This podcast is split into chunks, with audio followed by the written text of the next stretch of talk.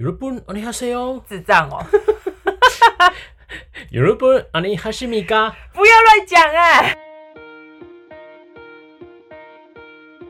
Hello，大家好，欢迎来到 MD 加八二，我是 MD 加八二的推机，我是麋鹿。但是，嗯哼，我们，嗯，哎，怎么变成口口？请大家不要转台。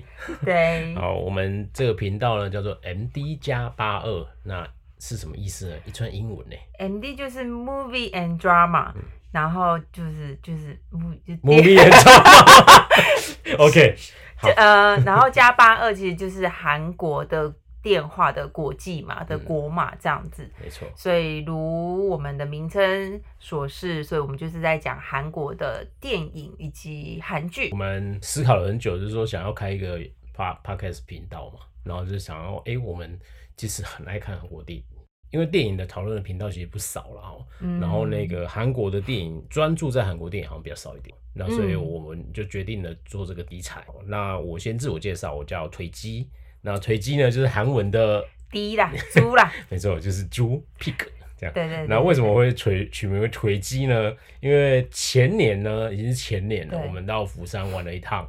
然后当天刚好遇到一个很大的台风，嗯，对，然后因为没有地方可以住了，所以就随便找了一个饭店，就是要在回台的前一天前一个晚上来，然后当天就是所有航班取消，直奔釜山。对，没错，超恐怖的，就是最近遇到最大的台风，全是在外国遇到的。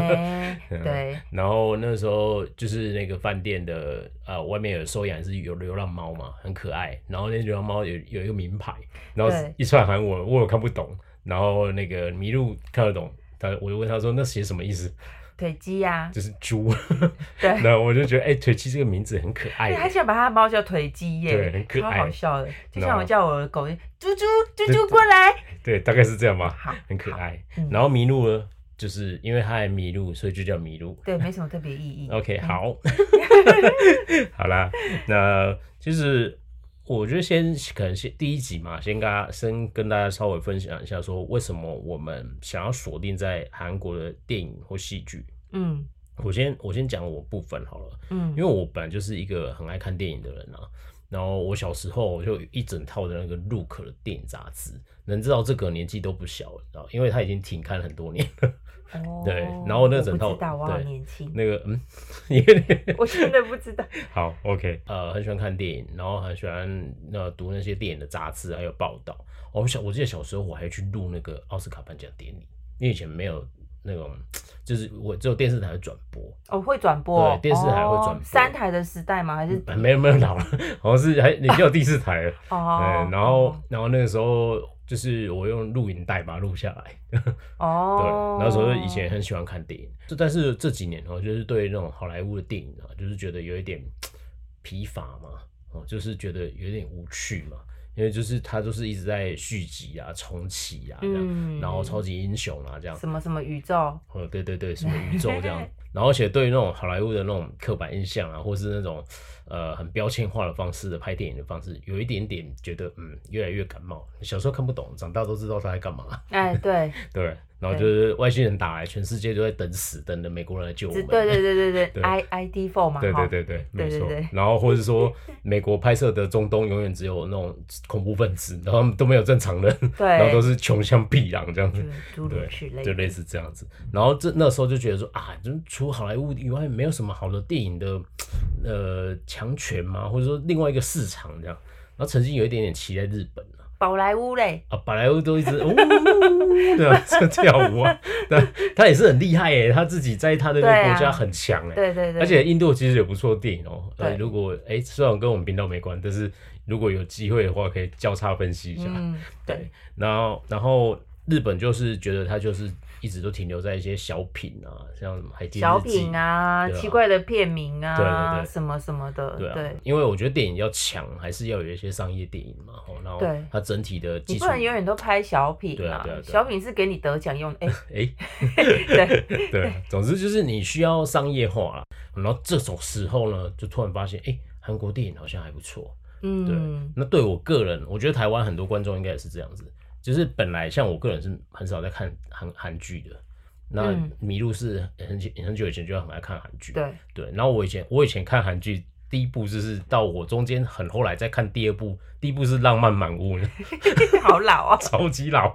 你跟宋慧乔都已经结婚离婚了，结婚又离婚，对，又离婚了。然后我还记得我第一部韩剧就是《浪漫满屋》这样，然后之后就很少看了，就哦，最后就看那个私人堂啊这样啊，对对，隧道啊，私人堂这种，对。然后那时候都是通常都是那个迷路，就是说，哎，你你要不要看一下这样？然后通常会他会看的，要么就是男主角很帅，哎，对他就是看男。主角，不嘛就是那部剧，我觉得值得一看的。对对对对，没错没错。对，我觉得一个转泪点啊，就是在那个二零一六年的时候，《失速列车》第一季刚上的时候，刚因为我很喜欢看僵尸片嘛，然后就是觉得哎、欸，好像还蛮不错，然后跟朋友一起去看，然后出来以后，我觉得全台湾很多观众大概都会有这种想法，Oh shit，没错，妈，韩国可以拍，吓死我了，韩国可以拍出这样的电影呢，吓死人了。而且我们五刷还是四刷，我们。是电电影院哦，对对对对，超疯狂的，超疯狂的，然后就很好看啊，然后然后那时候就是说出来就那时候我觉得有一种震撼力，就是觉得哇，韩国可以拍出这样的电影呢，吓死人了！那个僵尸的那个所有的特效，然后他的动作，什么气氛，还有那个压迫感都哇好到位，超级厉害的。然后整部片都很精彩，没有任何一丝冷场这样。嗯，然后那时候就觉得哇，这个韩国电影这么厉害啊！而且我觉得那一个转捩点是以前韩国电影没有那么多在台湾上映，比较少。对，就是有，然后就是可能就是。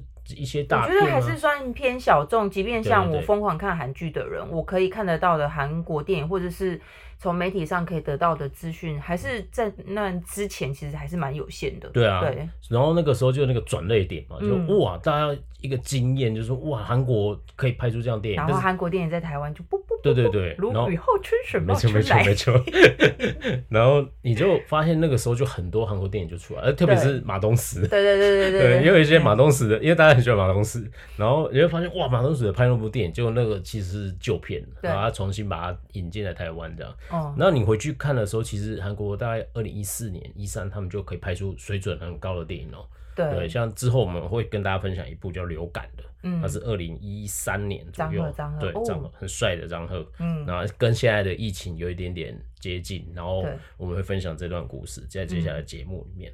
哦，那。迷路了，就要说一下这个韩文小教师。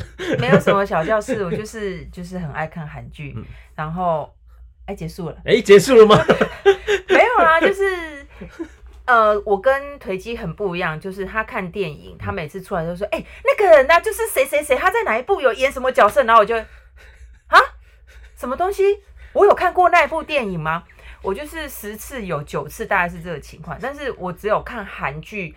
比较不会有这个情况，我就是连小配角都会记得，说，哎、欸，他好像在哪一部演过。当然，他配他们配角就是演过很多东西，所以我，大概就是对韩国人的脸比较有印象嘛。这样子吗？没有啦，反正 就是剧情嘛。对，就是我对本来就是对韩剧是比较感兴趣，然后也去学了韩文。嗯、那学了韩文之后，就会发现说，哦，韩国的有一些文化什么，哦、呃，那个叫什么文化吗？也不是文化，嗯、就是算吧。所有的东西在他们的画面上呈现的东西，都会跟他们的生活背景是有关系的。那这些生活背景是我透过学韩文之后，因为我为了要就是加强的我的听力，所以我常常会去阅浏览、跟阅读、跟聆听他们的新闻跟广播，然后就会知道一些哦，就是当地的事情这样子。那我再回去看韩剧，韩。韩剧、韩综跟电影的时候，就会说、嗯、哦，你知道那个时候他为什么为什么要这样子吗？嗯、对，对大概是嗯，我觉得切入点跟别人单纯是跟啊那个谁好帅，有一点不太一样。对，对啊，对啊，我是会去找那首歌，然后听那首歌，嗯、然后说哎、欸，你知道这首歌在九零年代他是一个多红的人唱的歌，嗯、就是会去了解他的背景。对啊，对啊大概是这样子。对啊，对而且就是因为我们其实每次看完电影或什么，就是大家我们两个都会聊一下嘛。然后就是我觉得蛮不一样，就是刚才麋鹿有讲，就是如果有一些是呃，就是它代表是当地的一些文化，韩国文化的一些事情的时候，然后那个麋鹿他听完的时候，他就他看完他就是会跟我分享一些这个故事，然后我就会说哦，我增加一点新知识这样子。然后因为我我看了很多电影嘛，然后我会去对照一下说。哦，那个电影里面啊，就是有很多跟哪些外国的电影或是怎么样之类的，有一些分镜啊，或是一些他拍摄技巧或剧情的结构上，会有一些不同的切入。就它比较偏技术面嘛，应该要这么说嘛，画反面也也有一点点，不完全是啊，也不是这么专业，但是就是说有一哦，我一边有看很多，然后会有一些自己的想法，然后那个麋鹿就会补充一些，哎、欸，他你知道那个韩国为什么他那天要拿起太极旗吗？他为什么要做这个事情嘛？就那一类的。对，然后这个歌，哎、欸，为什么那，那首歌那为什么那个歌那个背景那个人？为什么要用这首歌作为，比如说某部电影的背景之类的啦？对啊，当然，它不是每一个都用。对啊，有相关联。当然，当然，当然。但是，但是，总之呢，就是我们希望在 MD 加八二这个频道里面跟大家分享的。当然，第一个当然是要分享韩国的电影。呃，有一些其实我觉得是还蛮好的电影，然后很就是没有很大的宣传。嗯。哦，然后其实你很容易看到，就 Netflix 都有，或是 MOD 啊、My Video 里面其实还蛮多的。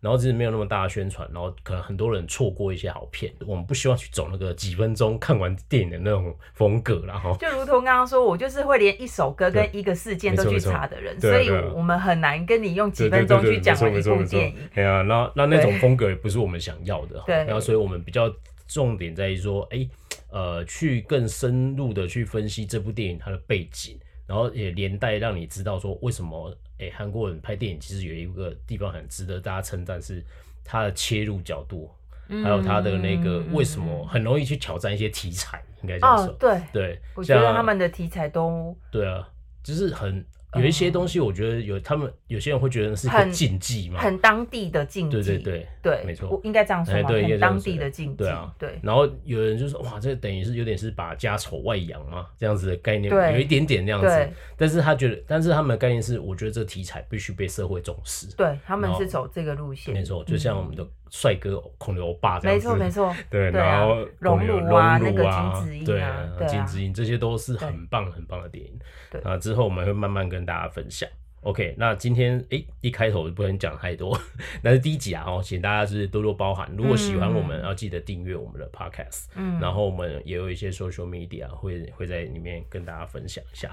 好，那今天讲那么多呢，那今天我们要带来哪一部电影？第一集一个在二零一七年的电影叫《记忆之夜》，嗯，那男主角是江河那跟金武烈。他基本上是双主角哈，两个两个戏份都蛮重的，对对对对，没有像谁谁一定是男主角这样。对，那之前看到姜河那，就是我是第一次看到他是那个麋鹿有推荐我一个很好看的韩剧，他在我心中已经排名在是前一二名左右，就是陌陌生卫生吧，卫生咪生，对，就是韩文。其实我我也搞不清楚是 卫生还是陌生，我因为我看有些韩国的呃一些新闻会写陌生，但我真的也有看过卫生。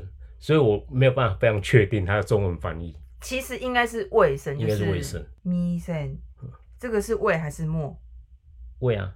对啊，卫生啊。是卫生。对啊。OK。对。所以就是就是一部很经典的韩国的那个职场剧嘛，哈。它好像是漫画改编。对，它是漫画啊。那个日本也有改编，然后中国有改编。然后它是就是那部片真的很好看，如果大家有机会可以去看一下。四个主要角色，其中一个就是江河那。然后也是这一次是记忆之夜，嘿，张他叫张百基嘛，哈，中文翻译叫张百基。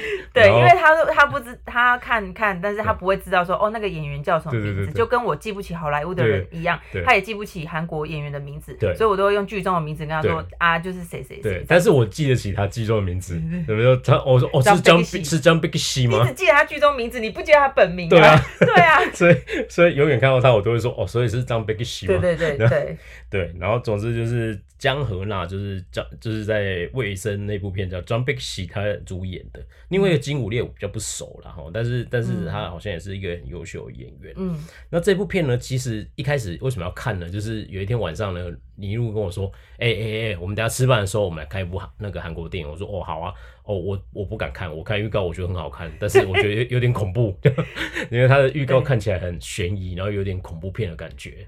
然后那时候就哦好啊，那就看一下。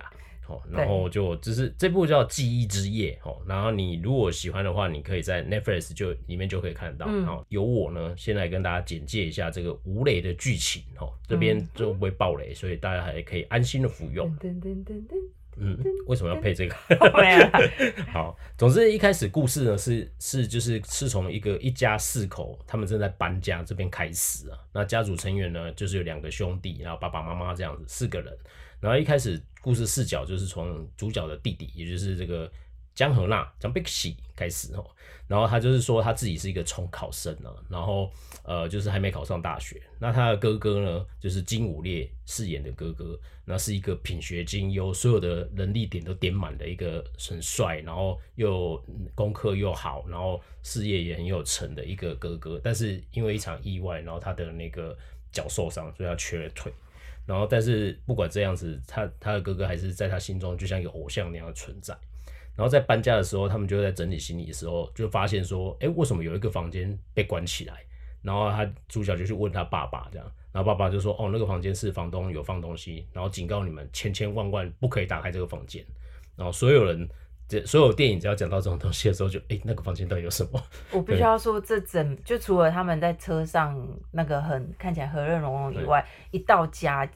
就是一个悬疑片的开始，我大概看到这里，我自己就不敢看了。对，对对 对，就有一种有一种呜，很悬疑，很悬疑。然后那个里面到底藏了什么？就会有怪声音出现。对对对，然后那里面就会开始怪怪的这样。对。然后这时候就会觉得啊，那房间到底有什么啊？到底是不是有什么东西？好奇怪啊，这样。然后主角开始胡思乱想的时候，然后哥哥就说：“哎，就是把他带出去外面说，哎，不要乱想了。之后我们去外面散步这样。然后散步到一半的时候回来，哥哥就被一群人绑架了这样。”然后说：“哎、嗯，什么突然急转？就在回来的路上。对，就回来的路上，他就被绑架这样。嗯、然后结果他们就很紧张，然后报了警，警察也来查查案这样。然后都一直没有消息，然后他就一直担心说哥哥是不是就会不回来了？嗯、就突然有一天早上睡醒的时候，哎，哥哥就出现了这样。嗯、然后但是回来的哥哥感觉很奇怪，这哥哥好像不是以前的哥哥，为什么感觉表情啊很怪啊？然后好像对他有一种敌意的样子。嗯，然后而且又又就是本来他明明是瘸着右脚。然后突然说：“哎、嗯，你怎么会不突然变成换一只脚？换一只脚在跛跛来跛去这样子？对啊，很奇怪。嗯、然后他就觉得越来越怪，这样，然后就开始非常的诡异的气氛就出现了这样。嗯、然后那时候，这时候主角就开始怀疑东怀疑西，就开始在侦查。”然后他到底谁是好人，谁是坏人？嗯、然后这故事线就这样推下去。对。然后在后面我们就先不讲，因为就会爆雷了。那我们就今天就到这里结束。对。好，拜拜。好，对。然后那以上是吴磊的剧情简介。好，那接下来我们要讨论一下里面的一些很深刻的一些剧情，跟我们呃想补充一些他的背景背景的一些故事。哦，为什么他会撰写这样子的脚本？啊，怎么样这样子的背景去拍片呢？那以下的讨论就一定会有暴雷的情形。嗯、那所以如果你很介意的话，那你就先卡掉，你就先去看完电影，那你再回来听。嗯，那如果你觉得没关系，那你就继续听吧。跟我一样，听完就忘记。对，那也可以。哦，还不错，我要去找来看这样哈。因为其实我其实我也是还好啦，就是有一些电影我被爆了，我也没关系，就是因为我我自己看会有不一样的感受嘛。嗯，哦，那我们希望就是可以这样带给你另外一种想法。好，那以下就会进入一些比较深刻的讨论喽。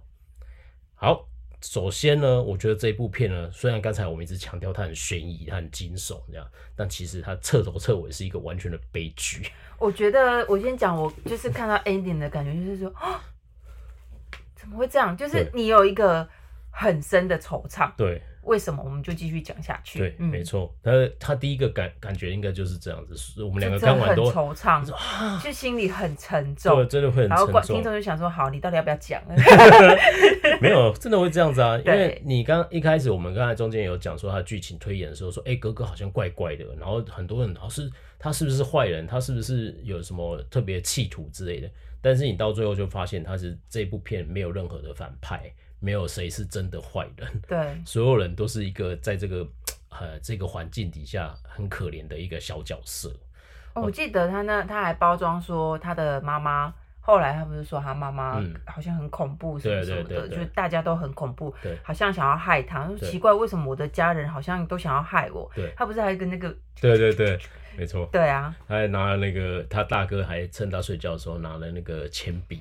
然后把笔芯挤出来，想直接戳进他的眼睛。哦，对。然后就是很惊悚。他以为自己是梦。对，还是说他以为是不是哥哥变了一个人？不知道发生什么事。对对对对然后但是其实这部电影呢，在一开头的时候就有一个非常重要的彩蛋，就在因为他们在搬家嘛，然后他就把东西收上去的时候，主角就把日历挂上去，月历挂上去，然后月历就写了一九九七年。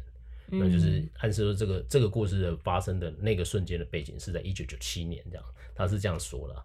那一九九七年对大家或是现在年轻的听众朋友可能都不会知道当年那发生什么事，搞不好还没出生，我们也、哦、我们也很小啊，所以我们其实是后来看报道才知道的。对，但是在韩国应该这是一个很很很多老一辈或者是现在年长一辈都都会有经历过的一个事。那、嗯、因为那个时候是亚洲金融风暴嘛，然后那个金融风暴其实是很对韩国是很严重的冲击，因为那时候几乎是整个国家宣布破产。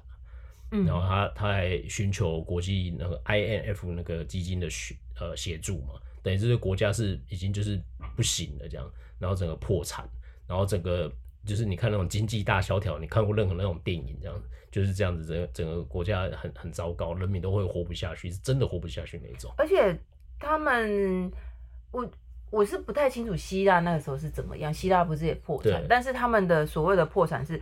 欠了很多很多的钱，然后老百姓也欠了很多很多的钱，所以就是自杀率也是很高很高这样子。没错，对，在当时，对，而且他是就是外债还不出来嘛，所以他最后就宣布去跟那个 IMF 去借借钱来还钱。嗯、对，然后 IMF 又不是什么慈善单位啊，你说好啊，可以啊，那我就要很多我要的。的一些条件，嗯，那那些条件会会对韩国是很大的一个重伤，这样，所以签约的那一天就被韩国视为国耻日，十二月三号，嗯，哦，然后那个时候就是他们说，除了呃继日本殖民后，又有一次韩国对另一个国耻，然后是，所以他们是非常对对这件事情或九七年这件事情是有很深刻的印象。那那所以这个故事故事就是说，它一开始是发生在。一九九七年，就是金融风暴这一年所发生的事情。嗯，哦，那关于这个呃金融风暴，它还有呃对韩国的一些影响，还有它整个细节，可以推荐大家去看另外一部片叫《分秒必争》啊。币是货币的币，对，货货币的币，对，分秒必争啊。嗯，那女主角是那个信号的那个女主角。对，大家如果有看韩剧，应该知道信号这部神剧嘛。嗯，对，然后她是那个女生，然后那个。这个这个部分，我们之后会再结合这部电影，还有另外一个有很经典的一部韩剧叫《回答，请回答一九九四》哦，两个搭配一下，大家跟跟大家再详细分析一下，呃，刚关于韩国的金融风暴这这这个背景的故事。那今天我们就稍微带一下就好了哈，就是主主要当然就刚才有讲过，他们整个呃这个金融风暴对他们国家的冲击，而且是是对是一个很全面性的，包含中小企业、小老百姓等等。然后那时候是真的是会活不下去，所以自那个时候有很多人就活不下去，就选择自杀，然后或是或是有一些更可怕的事情我们不知道，嗯，然后那些都是一些很冰冷的统计数据，你就知道啊，今年有多少人死掉了，然后有多少人自杀等等。哦，那多少企业破产？对，然后你甚至是榜上有名的企业，对对对，更不要提中小企业，对，就更惨这样。对，然后所以那个时候就是你看到都是一些统计数据，或者是你看到一些新闻报道说啊，韩国又有三家国国际的大企业宣布倒闭，这样啊，有多少人自杀？但是这些统计数据的背后，其实都隐含很多家庭的破碎啊，然后很多人的那种个人的悲剧，或是家庭的悲剧等等。所以这个其实这部电影《记忆之夜》就是从这个角度的切入点，用两个家庭的故事告诉你这段金融风暴对韩国的冲击是多么深刻。我先讲第一段好了，就他第一段悲剧哦，就是故事的主角啊，他其实是在一九九七年一个平凡家庭的男生啊，然后就像电影一开始说，他们就是一家四口这样子很开心的，呃，很很正常人这样子过活，这样就就不幸的他们就遇到车祸。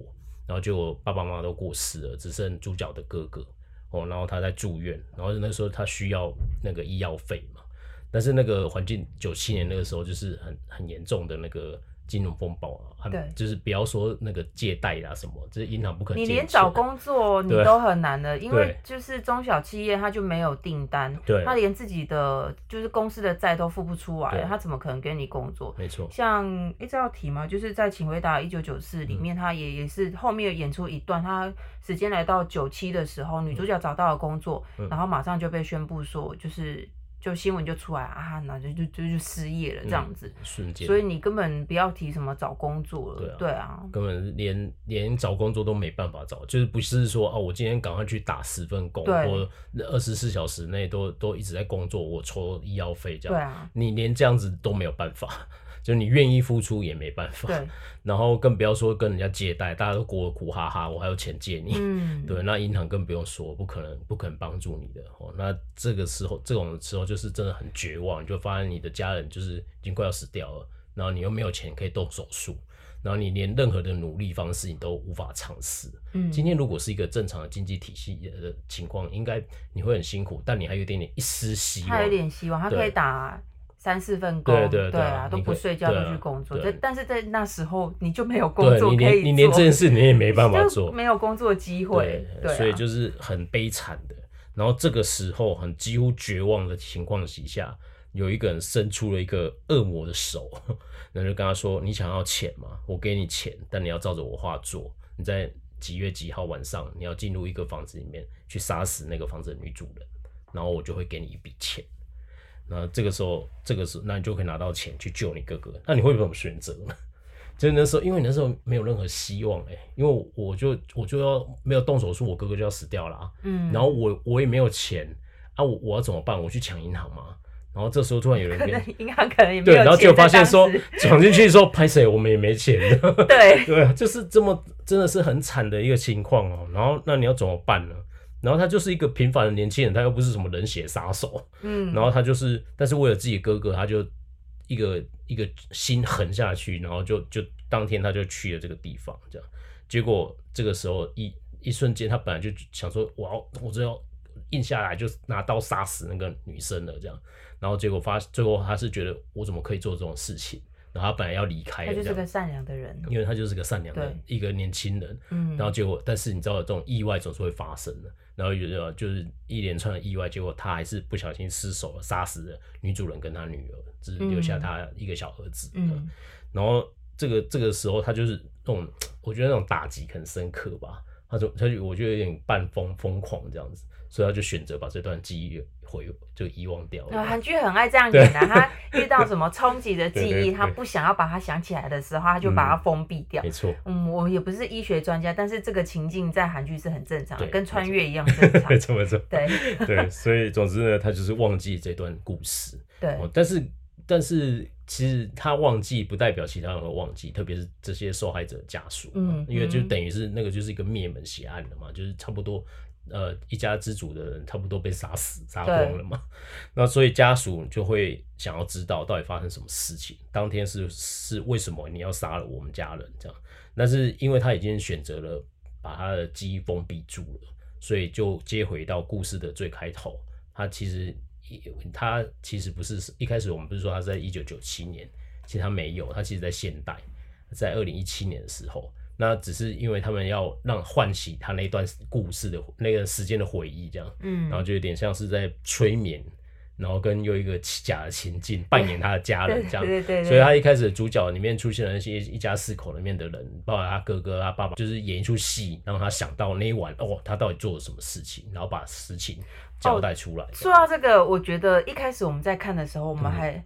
还就是说，为什么他要这样子说？对对对，就是他搬家的时候，他好像看着看着，他说：“哎，这是我哥哥。”他跟搬家工人工人说：“这是我哥哥。”然后搬家工人说：“哈，很疑惑，就是看着两个说，他是你哥哥？”对，这样子。对。然后那个时候，我们都觉得很奇怪。然后说：“该不会是什么那个什么那个阿兹海默？对对对，就是失忆症。因为前一阵之前有一部韩剧叫《如此耀眼》，就是在讲这个故事。啊，讲出来了，好，算了算了，反正就是就是在讲这个故事，就所以我就想说，哦，所以他是阿兹海默症嘛，什么什么的，对对对。然后甚至他他去冲到后面，他不是冲去警冲去警局的时候，然后他就说他叫他阿啾西，就叫他大叔这样子，远景叫他大叔，然后他自己说什么大叔，我就是一个重考生啊，对啊，对，就是有很多这种细节埋在里面，对啊，然后他才看到镜子。然后还有看到新闻啊，哦、新闻是在播文在寅去川普的白宫，然后呢，哎，那不是现代吗？这样，然后他就看到镜子，他已经是一个中年的大叔，对，然后他一直一直以为他是年轻的重考生，一直以为因为他被催眠嘛，然后他一直以为他还生活在一九九七这个年代。我觉得这个故事我突然想到，就是他的开头是一个美好的开始。九七年那一年的时候，韩国宣布加入 OECD 嘛，对对对，然后其实，在一开始的时候，他们都是很开心的，就是哇，我们成为什么先进国家什么什么的，没有人会相信在那之后韩国会破产。所以你看，在那个那个部那个这部电影一开始就是一家人和乐融融，然后要搬家什么什么的，那结局就是一个悲惨，就刚好跟。对啊，其实跟那个那一年写照很像，很像。他应该藏有这种符号，我觉得，因为韩国电影爱藏符号。对对，你看那个《寄生上流》就很多。对对，如果有机会，我们可以大跟大家讲一下。嗯。但但一个讲那个很多，所以本来就没有特别想要讲那一部这样。嗯对对。但总之，韩国电影其实蛮多这种东西的，就是把你看那个故事的里面就偷偷藏了这样子暗暗示的。爱藏。就是另一类的彩蛋的。对，就是我觉得还蛮好玩的。好，然后总之这个时候。这位最后才发现呢，就是扮演他哥哥主角哥哥这个人，其实就是当年他的灭门血案唯一生存下来的小男孩，就他没有杀死的那一个。哦，然后那个时候就觉得哇，很震撼，就是就是 就是觉得嗯，就是哎，那个总会居然是这个小男生这样长大这样。然后然后他那个时候他也跟他讲说啊，就是你不是跟我讲说，就是我数到你数到一百，我妈妈就会回来。然后他数一百，他妈妈还是躺在血泊里面这样，嗯、然后所以他就很难过，他就这样长大了，然后他就，所以他就是那个剩下的家属，嗯，然后他把他抓来，就是要问他当天到底发生什么事。对，你这个莫名其妙大叔，我根本不认识你，我们家没有人认识你，为什么跑到我们家把我我姐姐跟我妈妈杀死？对啊，他要知道真相，然后这有时候有些事情你不要知道，或许会比较快乐一点。嗯一个很很大悲剧的真相就是，其实策划这一切是这个小男生的爸爸，嗯、也就是这个主角的哥哥，他不是受伤在医院的主治医师。对。然后因为他知道这个主角需要钱，因为阿泰也知道他筹不住医药费，所以然后最惨的是这个医生看起来好像住在大房子里面，其实他们家也很惨。已经也是快活不下去，了，所以他计划了一场就是诈领保险金的这种事情，对，然后他就叫这个主角进去他家里，然后果断的把他的老婆杀死，嗯，然后他就会拿到一笔保险金，然后保险金就分给他，你可以救哥哥，我可以救我剩下的家人，嗯，然后听起来很合理，然后很冷血，但是那好像是一个。在当时，当时好像是一个已经不得不的选择，就没有别没有别的选择这样。不然就是他哥哥死去，然后他跳楼自杀吧。对啊，我想应该对啊，就是很多这样子啊。然后，然后那个，所以其实最最可怕的就是那个小男生，其实最后他他大概已经知道了，因为他最后查到一个真相，就是他爸在这个事情灭门血案发生前，有保了一个大大额度的保险。嗯，他自己就有点意会到是这样，所以他只我觉得某个程度上只是不想。不想去承认自己爸爸策划杀死自家人这种事情，嗯、但是他还是要想要得到这这个这个真相啊，然后所以最后最后最后查出来就知道确实是这样，就是他爸爸买买了买凶，买买买了这个阿朱西这个大叔跑来杀死我家人，只为了保险金，嗯，对，然后所以你看这个很可怜哦，谁谁到底为为为钱啊去杀害一个富呃陌生人啊？然后会谁会找一个陌生人去杀死自己老婆，只为了一个钱呢？那这这就是一种除了那种丧心病狂的坏人以外，那谁会做这种做这种事情？但是你就想说，他们两个好像就已经够绝望了。就是、我觉得以九七年的韩国听起来好像有一点合理，对啊、有一点不是那么不合理。对，所以就是很可怕，就是他居然这种事情就是在那个背景底下，居然变成哎，好像。好像也是一个办法呢，这样的很 很诡异的气氛，就是这是听起来是很可怕的事啊，对，对啊，所以这是这是这就是一个很大的悲剧。然后最后故事的最后啊，我觉得最悲惨的一件事情就是，他们其实在那个故事真正的时间线就是现代二零一七年这样，嗯、已经离九七年那么久了。然后其实这两二十年过去了，这两个主角其实都没有离开过那个时间线。就是大那个呃江河张河那这个大叔这个主角，他就是觉得自己自己，他一直就是换还活在那个时间嘛，包含他最催眠的时候，他就一直还记忆的事情都是一九七年的事情，嗯，还跟他爸爸家人很和乐的相处，这样他没有、嗯、还没有脱离那个那个时间这样，然后。那个小男生，他虽然长大了，已经过了二十年了，然后因为就是加入黑道这样，然后过过得很那个，但是他所做的一切就是为了查出那一晚的真相。对，他从来没有往前走过。他，们都停在那一，他们都停在一九九七年那一年，然后等到双方都知道事实了。嗯、对，我只想起来了，当年就是你爸爸叫，因为我抽不出药费，所以你爸爸叫我去杀死你妈妈，然后我可以得到钱。然后可以救我哥哥，然后然后那个小男生也知道了，确实就是他爸爸做了这件事。两边都知道这个事情的时候，他们跨出去的第一步，就自己结束了自己的生命。嗯，因为觉得没有活下去的意义。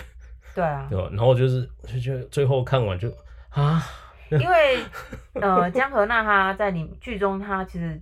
他的记忆里，他就是一个善良、有未来、未来光明的，应该算光明的年轻人。嗯对啊对啊、他是很善良的，嗯、要不是没有钱，真的没有办法，他也不愿意做这件事情。甚至他从头到尾，他本意都没有想要杀人。对啊，真的。所以他不愿意去承认说我是一个杀人凶手，而且我还杀了两个人。对，没错。对他的，所以他本质他是不愿意承认的。结果他，嗯、所以他他把自己的记忆封封掉了。对。